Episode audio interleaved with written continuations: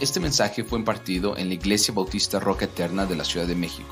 Para más información visita nuestro sitio de internet rocaeternamexico.com o en Facebook Roca Eterna México. Esperamos que este mensaje sea de bendición a tu vida. Bien, nuestro Señor Jesucristo, hermanos, nuestro Señor, nuestro Dios, esta mañana estuvimos viendo la doctrina de la Trinidad, estamos muy inmersos en ella.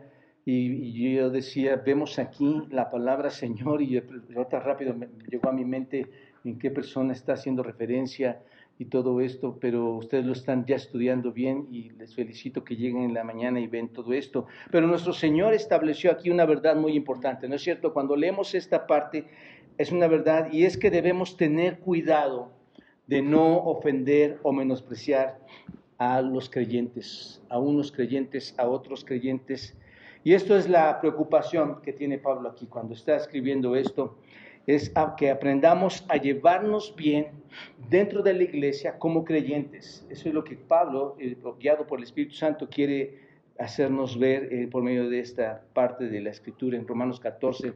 Y la semana pasada, hermanos, yo estoy con la semana pasada, la, la antepasada, les mencioné que todos somos conscientes del hecho, hermanos, de que si hay pecado en la iglesia, este pecado fractura la iglesia, ¿no es cierto? Si hay pecado en nosotros, ese pecado fractura a la iglesia, y, pero no solamente es, eh, eh, existe ese tipo de pecado que puede fracturar a la iglesia, hay otra área que puede crear una confusión, que puede crear también diferencias, caos, conflictos, luchas dentro de la iglesia, y eso no es tanto en el área del pecado como tal, sino en el área de lo que hablamos la semana pasada, antepasada, de creyentes fuertes y creyentes débiles, que están en conflicto por cuestiones de cosas de preferencia, no de temas que son asuntos morales, no de temas que son asuntos bíblicos, sino que hay un conflicto por temas de lo que prefiere uno y de lo que prefiere otro. Hablamos sobre el hecho de que en la iglesia hay personas que prefieren ciertas cosas, ¿no es cierto? Y hay otras, otras personas que prefieren eh, hacer cosas diferentes y esto puede traer realmente un choque grande, es un, potencialmente puede traernos diferencias dentro de la iglesia. La iglesia, hablábamos hermanos, es una mezcla de cristianos. Venimos de diferentes pensamientos, de diferentes ideas, y cuando llegamos a la iglesia unificamos bajo la Biblia nuestro pensamiento, vivimos bajo una unidad, bajo un espíritu, bajo un Dios, bajo una sola fe. Es donde unificamos todo esto, pero realmente hay una mezcla de cristianos dentro de la iglesia. Hay bebés espirituales, hay gente que es más madura espiritualmente, mujeres más maduras, mujeres menos maduras, hombres o, o, jóvenes maduros o menos maduros en Cristo. Es lo que como se compone la iglesia. Pero ahora solo a manera de recordatorio, hermanos, y para entrar en el texto de lleno, permítanme recordarles lo que vimos hace 15 días. Hay dos creyentes en los que Pablo se está enfocando en esta sección de Romanos. ¿Cuáles son? Los débiles y los fuertes. Dijimos que un cristiano débil es aquel que eh, por su experiencia pasada, por las vivencias pasadas, no puede entender, no puede disfrutar plenamente de su libertad, porque está, se siente limitado, hermanos, por llevar a cabo aquellas ceremonias, aquellas tradiciones, aquellos rituales a los que en su pasado estaba acostumbrado, ¿no es cierto? Cosas externas, y esto tiene que quedar claro desde ahorita, hermanos. Cosas externas, no son asuntos bíblicos, sino cosas externas, eh, rituales que se, que se podían estar, hacer, estar haciendo en ese momento de lo que estamos leyendo aquí en la carta. Y el problema viene cuando el creyente débil este, mira al que es el creyente fuerte y lo acusa de estar abusando de esa libertad que tiene como creyente fuerte. Por eso decía que vayan al, video anterior para que entendamos todo esto. Quise ponerlo desde hace 15 días como una base. Pero el, el débil ve al creyente fuerte y dice, está haciendo mal con esa libertad que él dice tener. Y el creyente fuerte, ¿qué hace? Por el contrario, hermanos, el creyente fuerte mira al creyente débil y lo acusa de ser demasiado legalista, ¿no es cierto?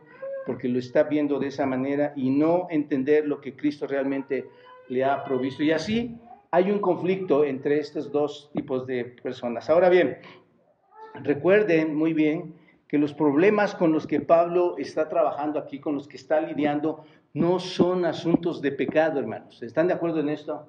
Esto es muy importante entenderlo, porque si no nos podemos liberar a decir, ah, yo soy libre para hacer cualquier cosa. No, no son asuntos de pecado, son prácticas que se estaban llevando a cabo.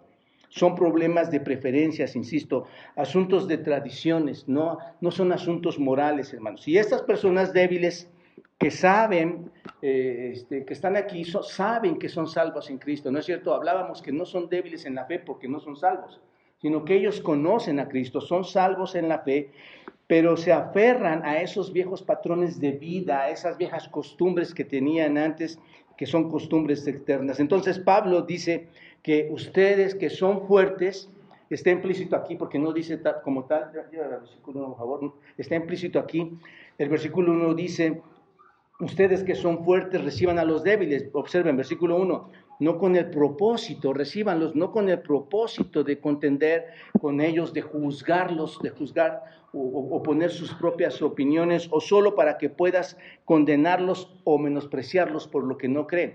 Dice, ustedes deben recibirlos. Y nosotros debemos abrazar a los débiles, no por discutir con ellos o juzgarlos, ¿no es cierto? Si tú eres fuerte, tienes que abrazarlos. Si tú eres débil, también. No debemos contender, hermanos. ¿Se dan cuenta de esto? Eh, por, para juzgarlos, sino más bien, ¿por qué debemos recibirlos, hermanos? Bueno, la idea es que haya unidad. La idea es que haya amor dentro de dónde, hermanos? Dentro de la iglesia. ¿Se dan cuenta? Es lo que está trabajando aquí. Ahora, ¿Por qué vamos a hacer esto? ¿Por qué vamos a recibirlos, hermanos? ¿Por qué no vamos a contender? ¿Por qué debemos vivir en unidad? Bueno, Pablo aquí, guiado por el Espíritu de Dios, hermano, nos da cuatro razones por las que debemos recibir a los demás o nos debemos de recibir unos a otros y son las que vamos a ver esta mañana. ¿Cuáles son? Porque Dios nos recibe a cada uno de nosotros. Esa es una razón. La segunda razón es porque el Señor tiene poder para mantener de pie a cada uno de nosotros, hermanos. La tercera razón es porque Cristo es el Señor de todo creyente, sea, sea un creyente débil o sea un creyente fuerte. Y la cuarta razón es porque solo el Señor es el que juzga, hermanos. Ninguno de nosotros tenemos ese atributo. Solo Dios es el que juzga. ¿Se dan cuenta? Entonces, vamos a ver la primera razón porque Dios nos recibe a cada uno de nosotros, hermanos. Versículo 1 al 3, observen, dice así, recibid al débil en la fe, que ya lo vimos, fue toda la, la, aplicación de hace 15 días, pero no para contender sobre opiniones, porque uno cree que se ha de comer de todo, otro que es débil come legumbres, el que come no menosprecia al que no come, y el que no come no juzgue al que come, porque Dios le ha recibido. Bueno, es, es muchísimo lo que hay aquí, son 12 versículos, hermanos sería como muy extenso, a veces nos hemos quedado en una porción nada más, pero en realidad, hermanos, todo está bien compactado y lo podemos desempacar en este momento eh, eh, solamente leyendo esto y tratando con el Espíritu que nos guíe. ¿Entendemos lo que dice aquí, hermanos? ¿Entendemos esto que dice aquí? El Señor los recibe. Esa es la primera razón, hermanos. El Señor es el que los recibe. Observen lo que dice el versículo 2. Versículo 2, porque uno cree que se ha de comer de todo. ¿De quién está hablando aquí, hermanos? Uno, porque hay unos que creen que se puede comer de todo. ¿De quién está hablando? ¿Del débil o del fuerte? Del fuerte. El fuerte dice, yo puedo comer de todo. El fuerte cree que puede comer todas las cosas. Y el otro es el débil. Otro que es débil, ¿qué hace? Come verduras, come legumbres, ¿no es cierto? Una persona, por ejemplo, cree que puede comer cualquier cosa, no tiene ninguna restricción en cuanto a sus eh, restricciones dietéticas, no tiene nada aquí, no está obligado por antiguas ceremonias de, de las leyes, las antiguas ceremonias mosaicas, no está obligado, hermanos, a una restricción dietética. Por otro lado, en este versículo vemos que hay otros que siendo débiles comen solo qué? Verduras. ¿No es cierto? Ahora bien, el que cree que puede comer todo, que es fuerte, la pregunta es, ¿realmente puede comer todo? Sí, sí puede comer todo. Si estamos leyendo, vean el texto y ahí dice eso. Sí puede comer todo. Bases bíblicas, vayan a 1 Timoteo. 1 Timoteo capítulo 4, versículo 4. Observen lo que dice. Observen lo que dice ahí. 1 Timoteo 4, 4. Porque todo lo que Dios creó, ¿qué es, hermanos? Bueno. Y nada es de qué, hermanos? De desecharse. Si se toma con qué? Con acción de gracias. Porque por la palabra de Dios y por la oración, ¿qué pasó, hermanos? Es santificado. ¿Se dan cuenta? Ahí está. Esto es una respuesta, hermanos, a aquellos que están prohibiendo a las personas comer ciertos alimentos. Todo debe ser recibido como, hermanos, con acción de gracias. ¿Te das cuenta? Vayan a Hechos capítulo 10, versículo 13. Les comenté el domingo antepasado, hermanos, que el Señor que limpió todas las cosas habla con Pedro en Hechos capítulo 10, versículo 13, habla con Pedro. ¿Y qué le dice, hermanos? No llames inmundo lo que he limpiado. ¿Te das cuenta? Así que el fuerte tiene razón, puedes comer cualquier cosa. Por supuesto, no vas a comer cualquier cosa que te haga daño, ¿no es cierto? Pero puede comer cualquier cosa, pero no hay restricciones dietéticas para él. No estamos bajo las leyes de Moisés, hermanos. No hay restricciones dietéticas ceremoniales bajo el nuevo pacto. ¿Te das cuenta? Porque si no, aquí en Timoteo 4.4 diría, no puedes comer esto, esto, esto. No hay restricciones, hermanos. Obsérvenlo bien en, este, en el nuevo pacto. Y esta persona en particular ¿Quién podría ser? Yendo al contexto histórico, ¿quiénes podrían ser?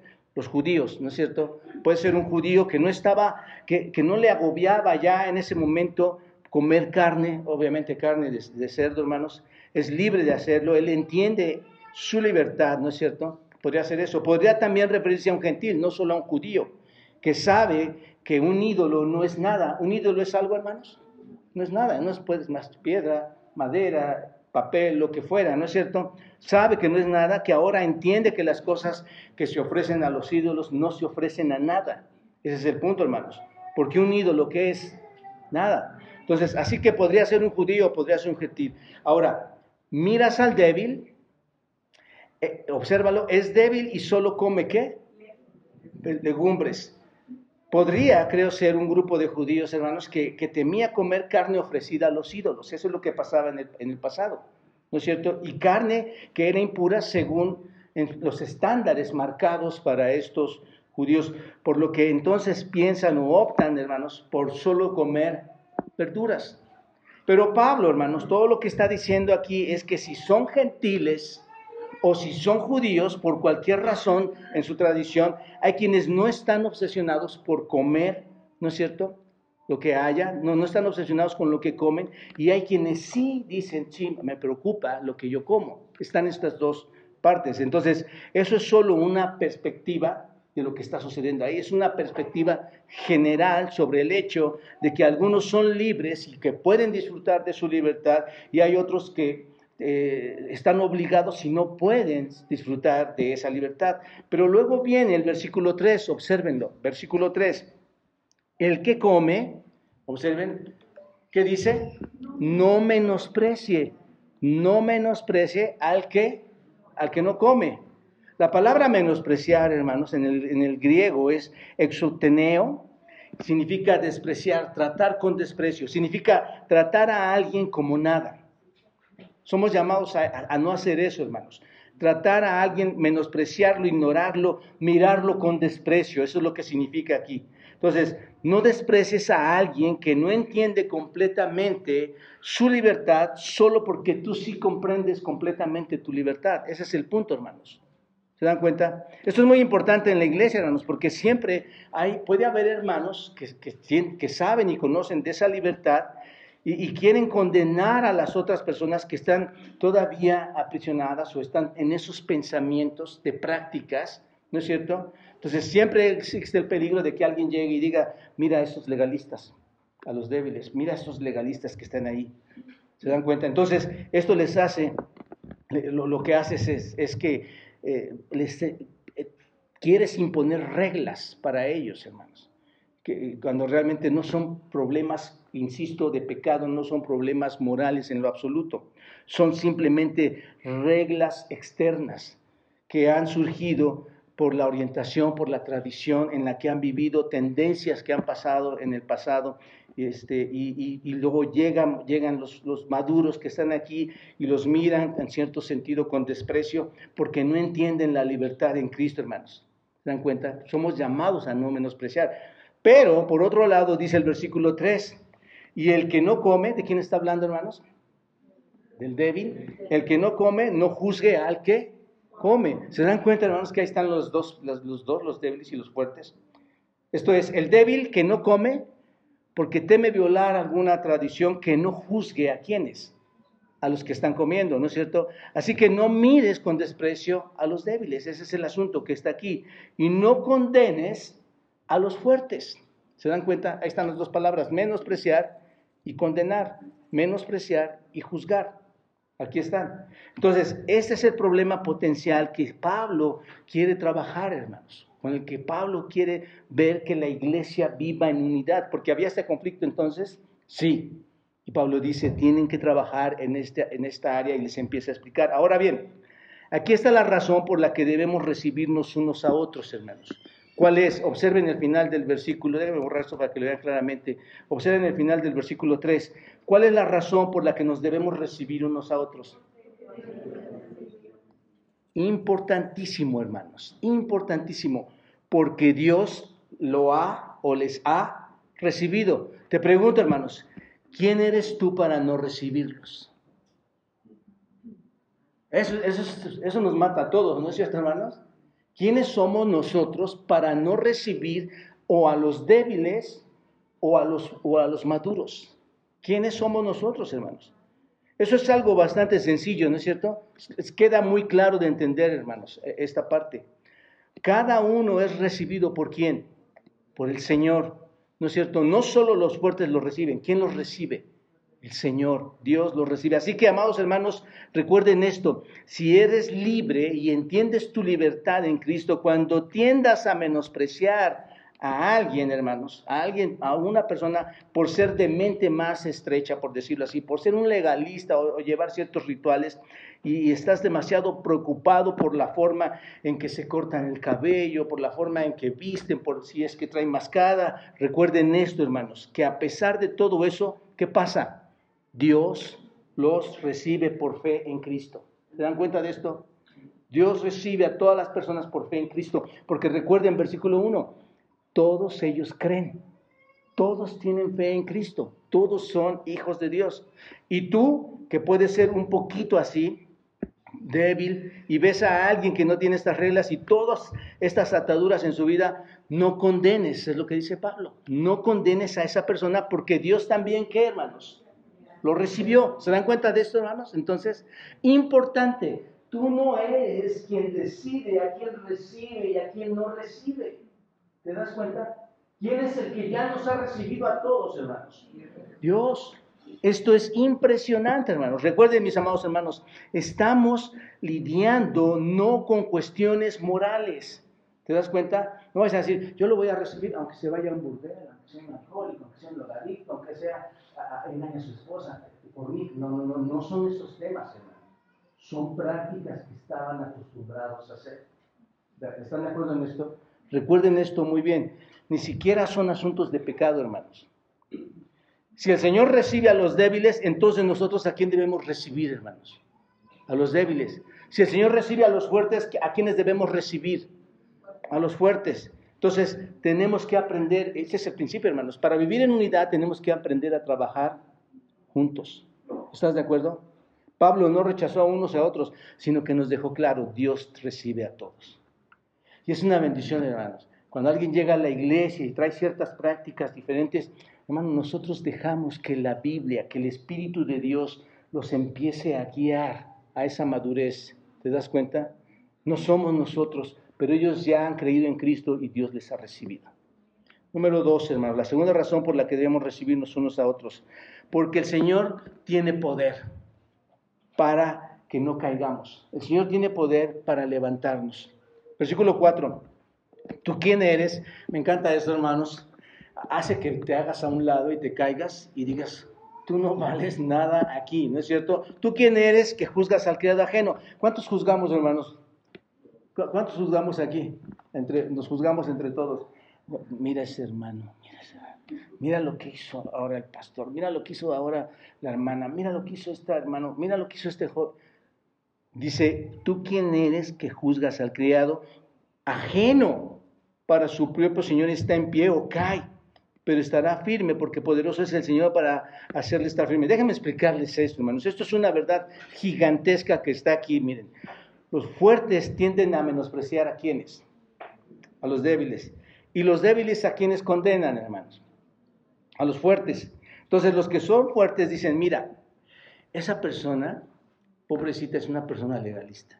Vive con ese tipo de costumbres. Es, de una mente muy cerrada, muy pequeña, no puede disfrutar de esa libertad en Cristo y esa libertad que no puede obtener le va a amargar su vida como cristiano. Es lo que piensan, ¿no es cierto? Por otro lado, los débiles miran a los fuertes y les dicen, mira esas personas que están yéndose ya de otro lado, se van por otro extremo, se están alejando del Señor con todas esas reglas de su vida y están rompiendo con todas las ceremonias y, eso, eso es porque usan de su libertad. Bueno, pero observen lo que dice el versículo 4, hermanos. Esto es algo bastante fuerte, bastante directo, ¿no es cierto? ¿Qué dice aquí, hermanos? ¿A quién se lo dice, hermanos? A, los que somos fuertes y se nos dice a quiénes? A los que somos débiles. ¿Tú quién eres? Piénsalo, hermano. Lo que dice es, ¿sabes qué? Mejor preocúpate por tus propias cosas. Ve tus propios asuntos. Despreocúpate de eso. ¿Tú qué crees que eres? ¿O tú quién crees que eres? Eh, básicamente, hermano, nos está diciendo, este no es tu problema. Es lo que está diciendo aquí. ¿Qué derecho tienes para evaluar al sirviente de otra persona? ¿No es cierto, hermanos? Piénsenlo. ¿Qué derecho tienes para evaluar? ¿Qué valor hay que yo le diga, mira tu gente que tienes ahí, tú eres el amo de mira todo lo que hace? ¿En qué le va a edificar, hermanos? ¿De qué sirve mi comentario? Más o menos va por ahí este texto, hermanos.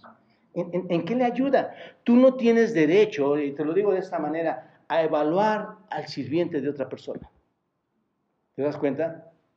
Tu opinión de ese siervo de otra persona no le va a ayudar, no le va a mejorar, no le va a perjudicar, ¿no es cierto?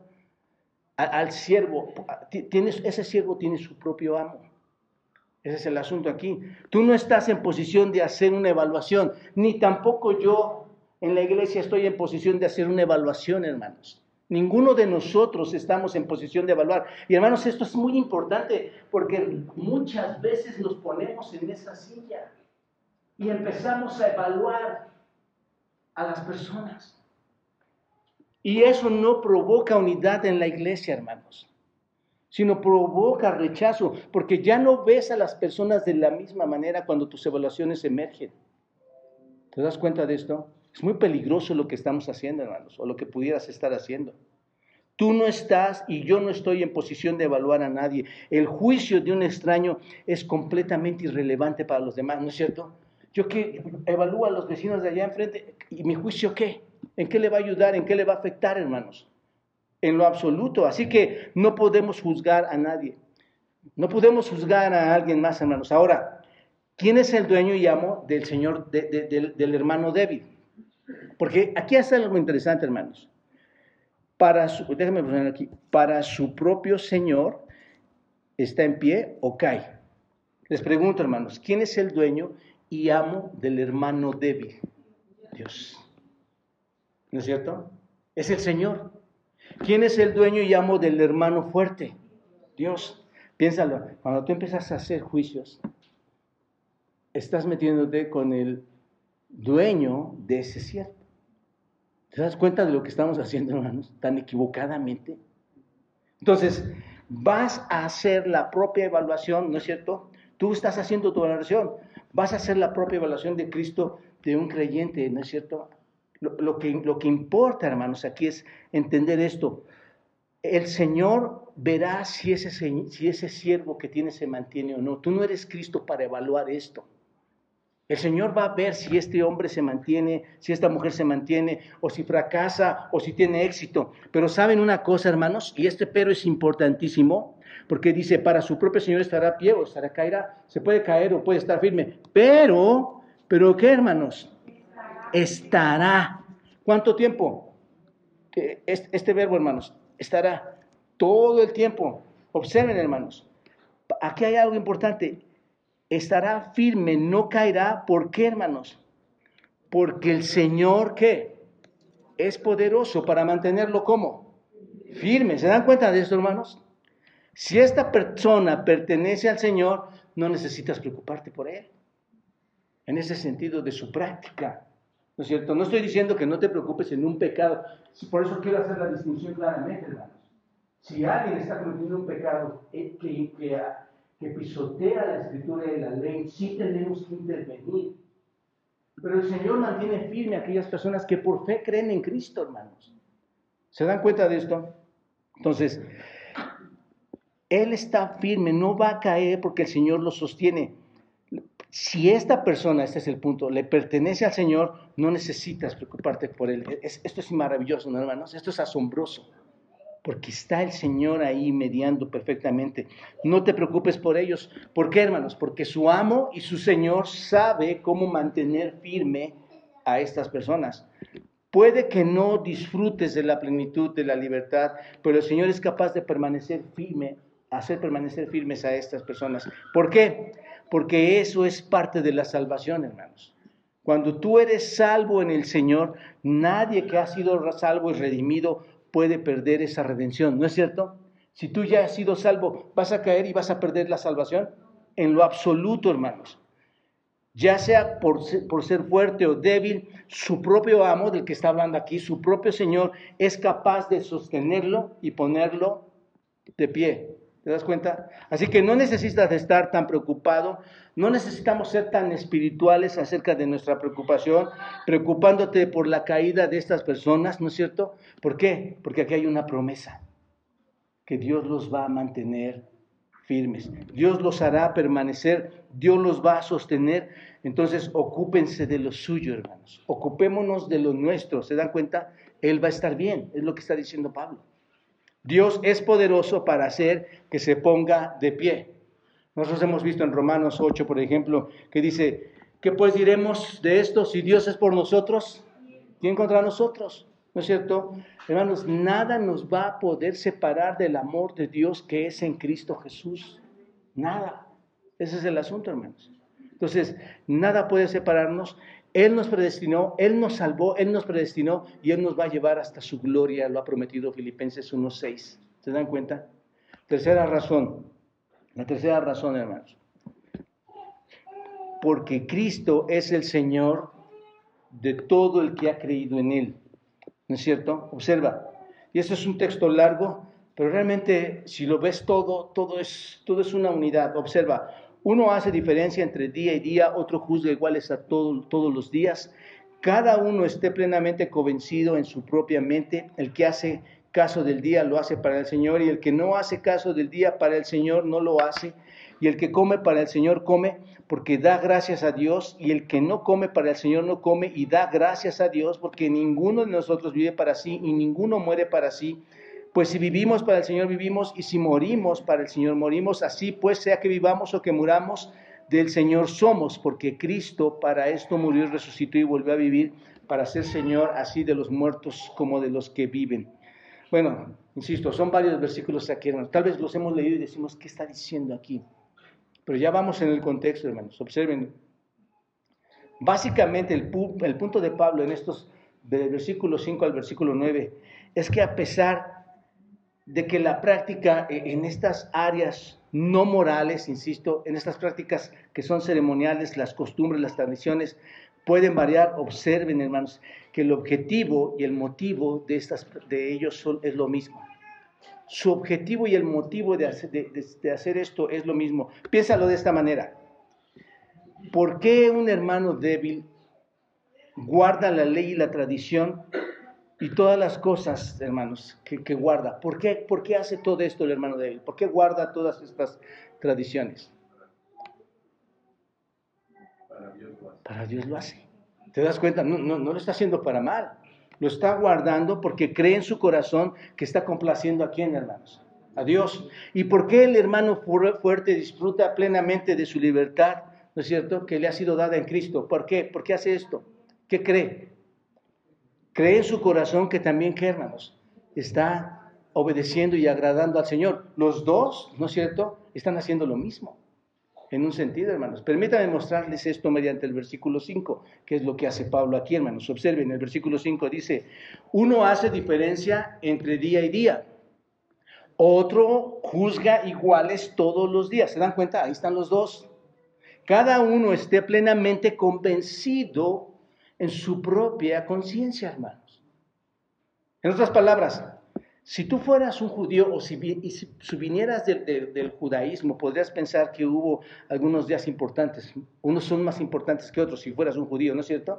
Tú pensarías que el sábado es más importante, que los días festivos son más importantes, que los festivales, los días santos son más importantes. Ahora bien, la veneración de estos días, hermanos, es una debilidad. ¿Por qué? Observen lo que dice Gálatas. Gálatas capítulo 4, todos vayan ahí. Gálatas 4, versículo 9. ¿Lo tienen? Gálatas 4, versículo 9. Observen lo que dice. Mas ahora, conociendo a Dios, o más bien siendo conocidos por Dios, ¿qué dice, hermanos? ¿Cómo es que vuelven de nuevo a los débiles y pobres rudimientos a los cuales os quieren volver a esclavizar? Y luego dice, guardar los días, los meses, los tiempos y los años. Quieren volver a regresar a guardar todo eso. ¿Se dan cuenta? Entonces, las personas o algunas personas están preocupadas por los días. Algunas personas quieren santificar ciertos días, según lo vemos aquí. Otras personas, ¿cómo miran los días, hermanos? Igual. Cualquier día es igual para mí, ¿no es cierto? Lo ven de la misma forma. Entonces, algunas personas consideran el, el día y algunas personas no lo hacen. Eso, eso fue en el tiempo pasado y eso es igual hoy en día, hermanos. Sigue pasando. Pero mira lo que dice el versículo 5. Esto es interesante. ¿Cómo respondemos a esto entonces? Si uno los ven de una forma y otro los ven de otra forma. ¿Cómo respondemos a esto? ¿Qué significa? Cada uno esté completamente convencido en dónde, hermanos? En su mente. Insisto, no son cosas doctrinales, teológicas o leyes bíblicas.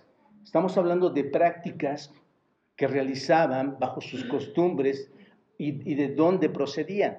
Entonces, cada uno esté plenamente convencido de su propia mente. ¿Qué significa esto, hermanos? Cada creyente debe seguir lo que le dicta su propia conciencia en asuntos que no sean objeto de mandatos. Esto es importante, hermanos. Tú sigue lo que tu conciencia dice siempre y cuando no sean asuntos de mandatos bíblicos. ¿Te das cuenta? Porque ahí sí no vamos a decir, bueno, yo ahora creo, mi conciencia me dice que yo no voy a la iglesia, ¿no? aunque diga aquí, yo mi conciencia, no, no es lo que dice, hermanos. Sino lo que está diciendo es que cada uno, plenamente convencido en su propia eh, mente, decida pero que no vaya contra mandatos bíblicos o prohibiciones, hermanos, que vienen directamente de la Escritura. Recuerden, no son asuntos de pecado, son asuntos, no son asuntos morales, sino de preferencia. Pero no es bueno, el punto aquí, hermanos, es, no es bueno ignorar nuestra mente o nuestra conciencia, ¿no es cierto? Porque la conciencia, hermanos, es un mecanismo. ¿Quién nos ha dado ese mecanismo de conciencia? Dios. Nos ha otorgado para, cuando viene ese mecanismo de conciencia, ¿para qué sirve, hermanos? son advertencias. La conciencia dice esto no, no, esto no. Es lo que pasa, y aquí lo quiero aterrizar un poquito. ¿Qué pasa con alguien que tiene ciertas prácticas y su conciencia dice, no, esta carne es sacrificada a los ídolos, no lo voy a comer? Pablo dice, tú decídelo, ok, está bien. Que sepas que ya no estamos bajo, bajo leyes eh, mosaicas, pero tú decídelo. Si para ti te, te causa un problema, tú decídelo. ¿Te das cuenta? Y Pablo no quiere entonces para nada empujar a la gente a ignorar su conciencia, a ignorar su mente, para que cuando el Espíritu de Dios nos impulse, hermanos, a una verdad, no la ignoremos. Imagínate, no hagas caso a tu conciencia, llega el Espíritu Santo, te, muestra una, una verdad, dices, no, no, no, no voy a hacer caso. No, Dios nos ha dotado de esa conciencia, hermanos. ¿Se dan cuenta de esto? Ahora, recuerden lo que dice primero a los Corintios 8. Todos ahí, hermanos, primero a los Corintios 8, versículo 7. Primero los Corintios 8, versículo 7, dice, pero no en todos hay este conocimiento. Ahí está, hermanos. ¿Lo pueden ver? Porque algunos habituados hasta aquí a los ídolos, ¿qué hacen? Comen como sacrificado a ídolos y su conciencia, siendo débil, ¿qué pasa? Se contamina. Pablo dice que no hagas eso si contamina su conciencia comer eso. No lo obligues a comer eso. ¿Estás de acuerdo? Ese es el asunto, hermano. No uses tu libertad. Si tú te sientes maduro en, en, la libertad en Cristo, no uses tu libertad para hacer que otros tropiecen. Porque los dos quieren agradar al Señor. Recuerden esto, hermanos. Entonces, no uses tu libertad. Todavía no tienen conciencia libre para disfrutar eso, pero no uses tú tu libertad para eso. Si te molesta tu conciencia el hacer algo, no lo hagas. Es lo que dice Pablo. Tenemos que ser pacientes para permitir, y eso es importante, hermanos, que el Espíritu de Dios, a través de la conciencia, a través de la palabra, a través de la iglesia, la comunidad de creyentes, lleve a las personas a la madurez donde puedan comprender completamente todo esto. ¿Te das cuenta? Pero no obligues a nadie a hacer esto. Primero a los Corintios, versículo 11, en el capítulo 8, versículo 11, hermanos. Ahí está la advertencia bien clara. Dice, y por el conocimiento tuyo se perderá el hermano débil porque en Cristo murió. La pregunta es, ¿vas a destruir a algún hermano débil empujándolo en su debilidad porque lo obligas a, abusar de su conciencia? ¿Lo va porque lo estás obligando? No, no tienes que ser tropiezo para ellos. Entonces, por supuesto, hermanos, no lo vas a hacer. La conciencia entonces es importante o no. Sí, es una herramienta muy importante, hermanos. Ahora, observen versículo 6. El punto es el mismo. Es exactamente lo mismo. Versículo 6. El que hace caso del día, lo hace para el Señor. El que no hace caso del día, para el Señor no lo hace. El que come, para el Señor come. Ya, ya entendemos estos versículos, ¿no es cierto? Porque da gracias a Dios y el que no come, para el Señor, ¿qué? No come y ¿qué hace también? ¿Quiénes dan gracias? ¿Los, ¿Los débiles o los fuertes? ¿O nada más los débiles o los... ¿Quiénes dan gracias? Ambos tienen el mismo propósito. ¿Se dan cuenta de esto? El hermano fuerte se ha comido todo lo que está, ¿no es cierto? Y está diciendo, gracias Señor, gracias por, esta libertad que tengo. Puedo comer, estoy libre, disfrutando de todo esto. Y el débil, eh, en su dieta ceremonial, que, que aún la conserva y la tiene, dice también, gracias Señor, porque puedo sacrificarme por ti. Gracias Señor, porque me has dado al menos esto para mantenerme vivo. ¿Se dan cuenta? Pero en cualquiera de los casos, hermanos, ¿qué están haciendo los dos? Dando gracias. Los dos están dando gracias. Así que el motivo en ambos casos es el mismo o es diferente. Es el mismo, ¿no es verdad? Y luego versículo 7, observen. Versículo 7. Porque ninguno de nosotros, ahora sí, ¿a quiénes está incluyendo? Débiles y, y fuertes, ¿no? Ninguno de nosotros vive para sí y ninguno muere para sí. ¿Qué está diciendo aquí, hermanos? ¿Por qué mete esto Pablo aquí? Esto es sublime. Pablo está diciendo que si somos débiles o si somos fuertes, no hacemos lo que hacemos para nuestro propio bien, hacemos lo que hacemos porque creemos que estamos haciendo qué, hermanos? Agradando a nuestro Señor, porque creemos que estamos agradando al Señor. Eso es lo que significa, hermanos. Eso es lo que dice. Yo hago lo que hago porque creo que agrado al Señor. ¿Sí me, me explico en esto, hermanos? El débil dice, no, yo no voy a comer carne. Está bien. ¿Qué quiere hacer él?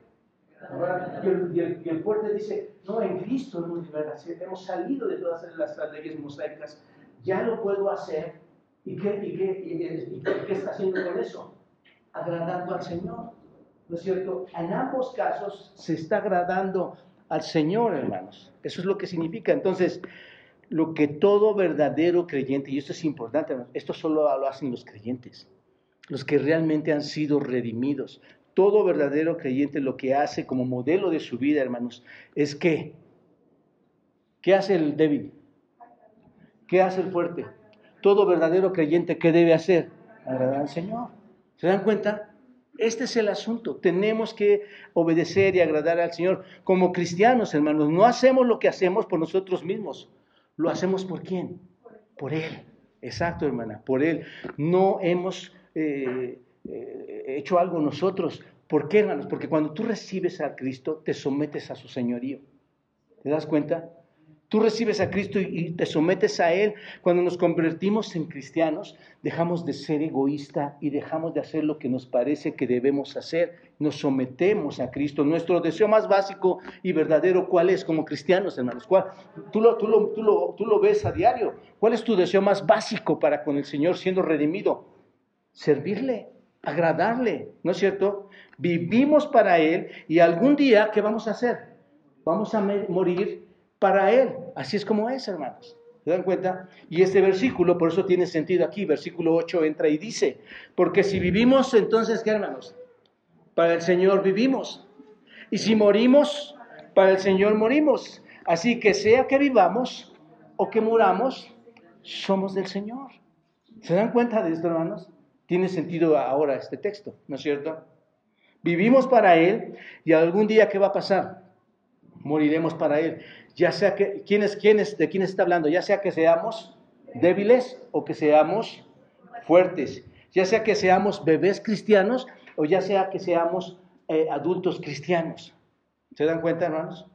¿Qué hacemos? Vivimos para Él y morimos para Él. Y luego, amados hermanos, esto es impresionante.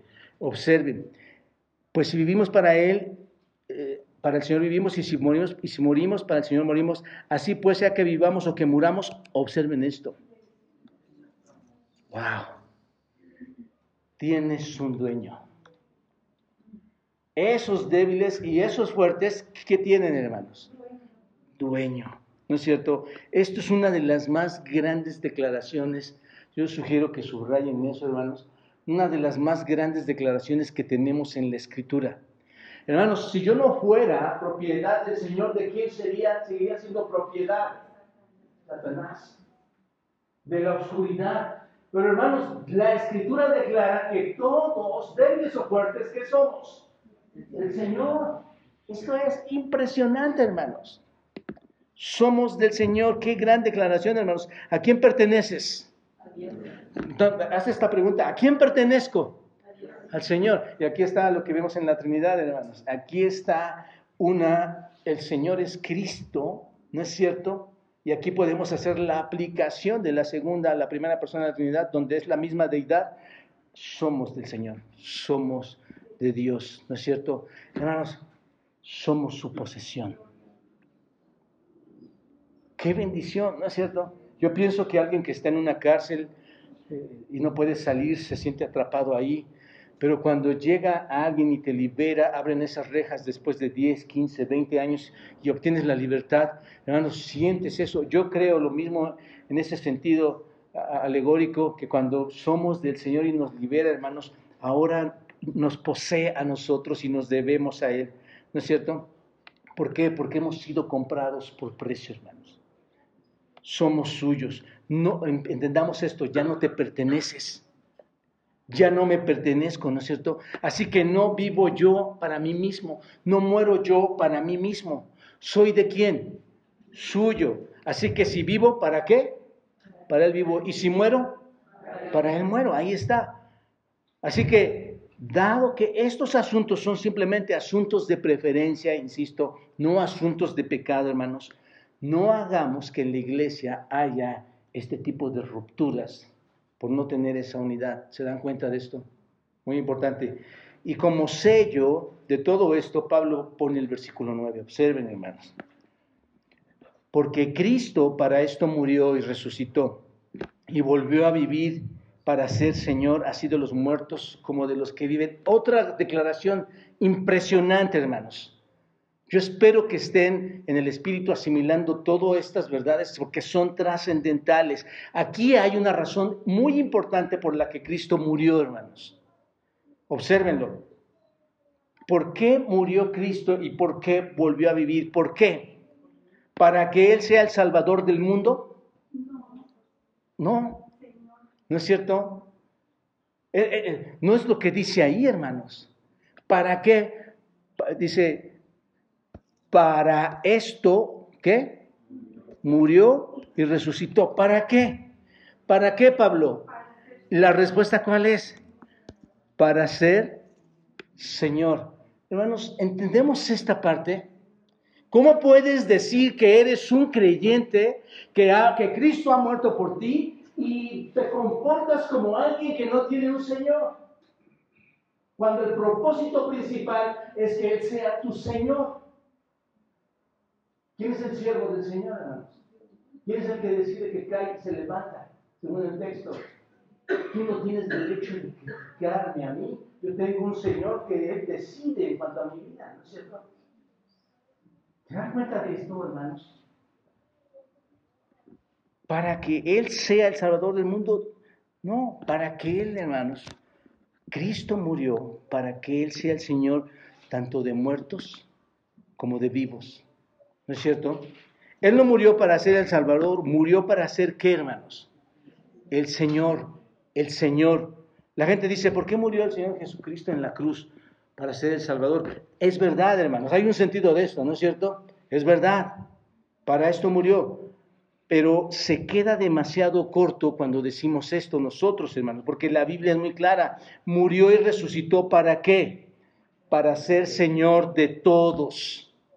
Cada cristiano débil o fuerte, ¿se dan cuenta ahora cómo se amarra todo? Los débiles y los fuertes saben a quién deben agradar, a su Señor. ¿Se dan cuenta? Están sujetos a su Señor. Así que no tienes no te sientes a juzgarlo porque todos lo sabemos, los débiles y los fuertes juntos lo sabemos, sabemos que vivimos para el Señor, sabemos que morimos para el Señor y esa es la razón por la que Cristo murió y vivió para, eh, eh, eh, de, nuevo, para poder ser qué? Señor de todos, ¿no es cierto? No puedes decir como cristiano que tienes un Salvador y no tener el sentido de obedecerle a Él. ¿Estás de acuerdo, hermano? No tiene ninguna lógica. Aquí regresamos a esto. ¿Para qué nos engañamos, hermanos?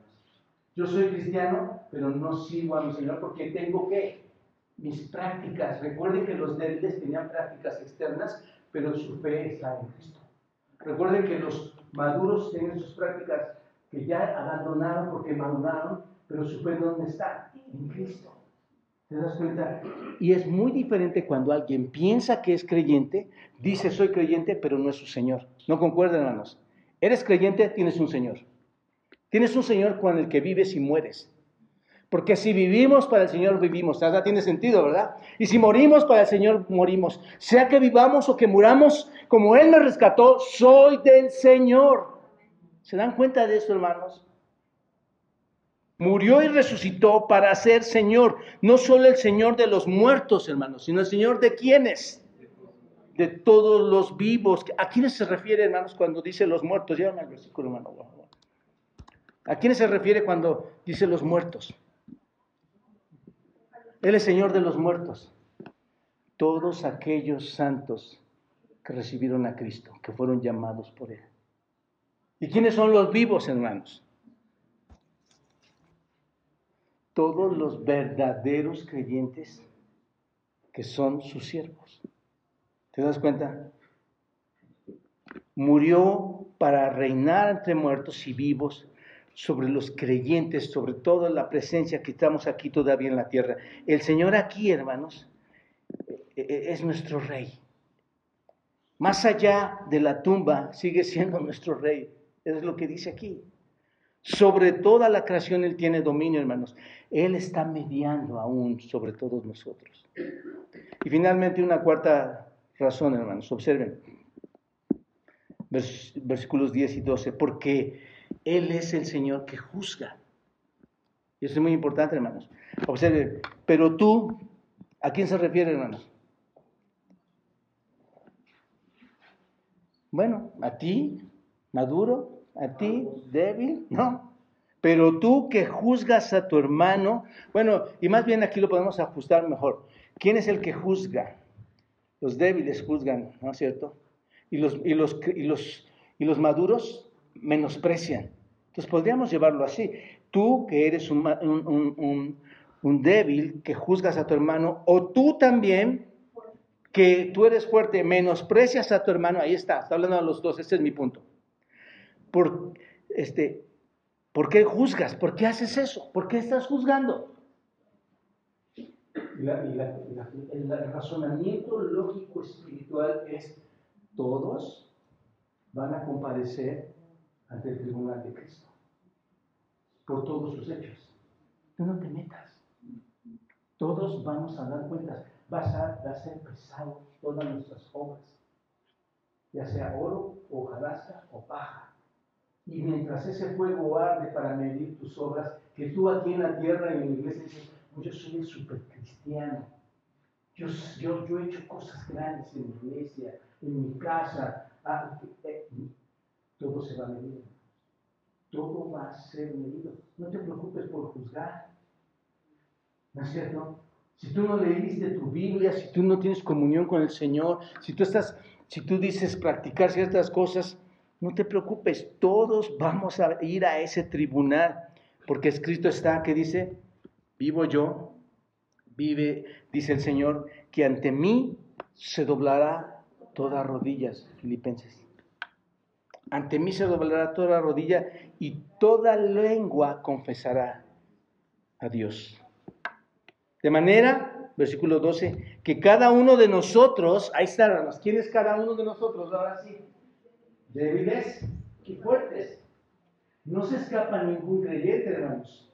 De manera que cada uno de nosotros, hermanos, aquí es donde yo pido a Dios que nos ayude. Ten cuidado en tu forma de actuar. Mejor humíllate y obedece a Dios.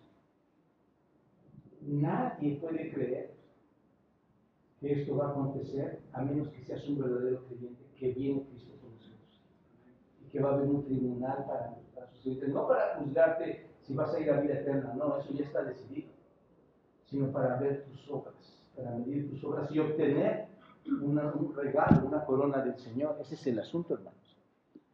Yo espero que nuestra condición como creyentes cambie. Básicamente, antes de ir a juzgar, recuerda esto. ¿Quién es el, el, único juez? Antes de que me juzgues, antes de que yo te juzgue, tienes que recordar esto. El versículo 10, solo el Señor será el juez, ¿no es cierto? Solo el Señor será el juez todos vamos a comparecer ante el tribunal de Cristo. Lo que dice es al débil primero, ¿por qué estás condenando al fuerte? Y al fuerte le dice, ¿por qué desprecias al débil? Y luego dice, todos vamos a comparecer. ¿Y dónde está eso, hermanos, en la Biblia? Vayan a 2 los Corintios, capítulo 5, versículo 10. Segunda los Corintios, capítulo 5, versículo 10. Observen haciendo, reforzando esto, dice, porque es necesario que todos nosotros, ¿qué hermanos? Comparezcamos ante qué? Ante el tribunal de Cristo para que cada uno reciba según lo que haya hecho mientras estaba. ¿Dónde, hermanos? Aquí. Entonces, eh, eh, ¿queda claro esto, hermanos? Queda claro que sí va a haber un juicio para nosotros y ese juicio va a consistir en las cosas que tú hiciste mientras estabas en la tierra, hermano, no puedes, no puedes pasar por alto. Si él, es tu Señor, ¿no es cierto? Te tienes que someter a Él, obedecer a Él como buen débil o como buen, o como buen maduro. ¿Te das cuenta? Para que recibas según lo que haya hecho mientras estabas en el cuerpo, sea bueno o sea malo. Todos, el punto es este, hermanos, todos vamos a comparecer ante el tribunal de Dios. Y para reforzar esto, hermanos, observen, dice en el versículo 11, observen, escrito está, está citando a Isaías 45 y dice, escrito está, vivo yo, dice el Señor, que ante mí se doblará toda rodilla y toda lengua confesará a Dios. Eso ya es, un hecho, hermanos. Eso va a suceder. Ahí no va a haber peros. Hermanos, ¿cuántas veces nosotros nos ponemos nuestros peros? es que, ¿sabes? Es que pasó esto, era más importante y no, por eso no pude hacer, llegar, leer, hacer, obrar, ayudar. No va a haber peros, ¿Qué es lo que se va a medir? Tus obras mientras estabas, ¿qué? En el cuerpo, sean que buenas. Y yo, creo, hermanos, que por eso Pablo dice, para que no nos alejemos de él avergonzados. Cuidado, hermanos, de verdad, cuidado con lo que estamos haciendo como creyentes. Entendamos nuestra salvación correctamente, hermanos. Cada uno de nosotros, en un momento en el futuro, ¿qué va a hacer, hermanos? Isaías 45, ¿qué va a hacer? Va a doblar toda rodilla ante quién, hermanos? Ante el juicio de Dios. ¿Te das cuenta? Tú vas a llegar y te vas a doblar ante el rey. Está estipulado. Va a haber cuentas que ajustar. Entonces, mis amados hermanos, cuando nos volvemos propensos a juzgar a las personas, y ojalá que nos esté dando vergüenza esto en este momento, hermanos, que nos juzguemos unos a otros, que vayas y le digas a otro cosas, o tú te digas cosas aún de ti mismo. Eso es vergonzoso, hermanos. Cuando estés propenso a juzgar a las personas, realmente, ¿a qué estás jugando, hermano? Cuando tú te vuelves propenso a juzgar a alguien, ¿a qué estás jugando? Dice Isaías que todos van a declarar ante Dios de rodillas. ¿A qué estás jugando cuando tú te vuelves juez? ¿A que tú eres quién? Ah. Esto está tremendo, hermanos.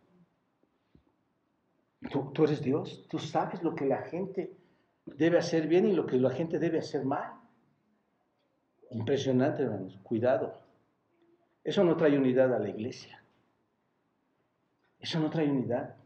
Lee la Biblia, hermano.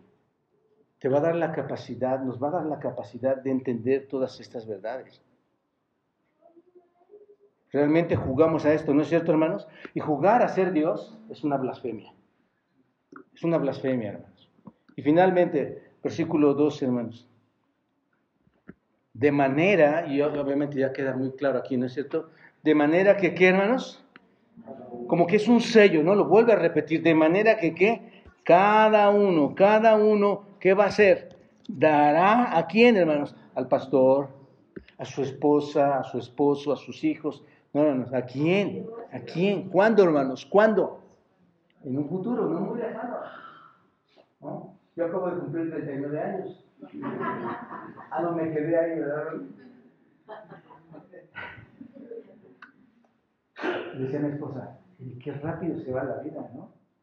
Este, si lo piensas bien, ya faltan unos años para estar. Si, si Dios se, se, ha agradado y ha sido misericordioso, falta poco tiempo para estar en su presencia. Y lo deseamos, ¿no es cierto? Pablo decía, este, vivir aquí es precioso por todos ustedes pero me es mejor morir y estar en la presencia del Señor. Hermanos, va a pasar. Está, está escrito. En el futuro, hermanos, tú vas a dar cuenta. Va a haber un tiempo en donde todos daremos cuentas, vamos a tener que venir ante Él. Y nuestras obras, ¿qué va a pasar, hermanos? Van a ser examinadas. Es que yo tenía que ir al concierto. Yo por eso no pude, Señor.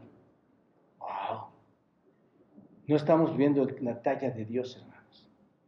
Es que tenía tanto trabajo porque necesitaba recursos. Tú sabes, Señor, que la familia necesita comer.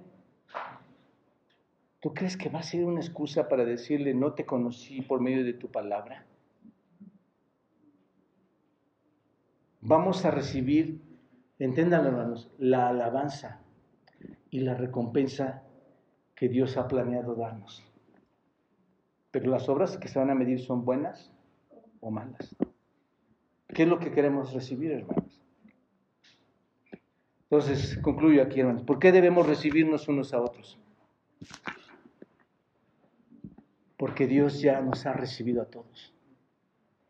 Tú no eres juez para decir a quién recibir, quién es bueno y quién es malo. ¿Por qué debemos vivir en unidad y por qué debemos recibir a otros? Porque el Señor si tú eres verdaderamente salvo, te va a dar poder para terminar su obra hasta el final. No te va a dejar ahí. ¿Por qué tengo que vivir unidad y por qué debemos recibirnos unos a otros? Porque el Señor, hermanos, es el que gobierna a cada uno de los creyentes y porque el Señor es el juez, no tú ni yo, de las personas que han creído en Él. Muchos conflictos en la iglesia, hermanos, surgen por cosas que no son morales. En este sentido, surgen por cosas que no son esenciales. ¿No es cierto? Se llegan a dividir incluso por cosas que no son eh, bíblicas, hermanos, que no son de asunto moral. ¿Y se pueden detener o no? ¿Sí? ¿No es cierto? Nuestras vidas y nuestros corazones deben estar dispuestos a recibirnos unos a otros. Cada vez que veas a alguien, hermano, en la iglesia, recíbele con, con porque hay una práctica muy triste, hermano. A veces llegan las personas para hacerle notar que hay diferencia entre otras personas. Estás poniéndote en un banquillo muy, muy peligroso. Cuando entra una persona, muestra a Cristo en tu vida. Refleja a Cristo en tu vida, hablando de lo, bien que es Dios con nosotros, hermanos. Abandona las críticas, deja que el Señor sea el juez. Mejor nos amamos unos a otros. ¿No es cierto? Padre, gracias Dios por permitirnos abrir esta parte tan esencial de tu palabra y mandarnos a llamar a vivir en una vida espiritual en, dentro de la iglesia en unidad, una vida verdadera, Señor. Te doy gracias por todas estas familias que están aquí, que juntos, Señor, tratamos de esforzarnos para tener esta unidad, darte la gloria, Señor, por medio de nuestras relaciones. Señor, que esas cosas del corazón que pudieran estar estorbando por actividades, cosas que realmente no están, no, no son nada, que vengan extraídas de tus mandatos, de tu palabra, Señor. Que esas cosas, Señor, no sean motivo para romper, Señor, con la armonía eclesiástica, Padre. Gracias por esta iglesia, Señor, que tú nos has dotado. Ayúdanos a darte gloria por medio de ella, Señor, y te agradecemos por tu Hijo Jesucristo, Señor, quien es nuestro Señor, a quien nos debemos, quien nos gobierna, a quien debemos estar obedientes. Gracias por el Espíritu que nos has dotado y que nos guía a entender toda verdad. Señor, gracias por esa gracia y ese perdón que nos has otorgado. Padre, en Cristo ponemos en tus manos esta iglesia. Sigue trabajando con nosotros. Que la obra, Señor, que comenzaste, así como has prometido, siga adelante hasta que su Señor nos recibas en gloria y podamos ser transformados completamente para así, Señor, vivir una eternidad en santidad bajo tu gobierno. En Cristo Jesús te lo pido. Amén.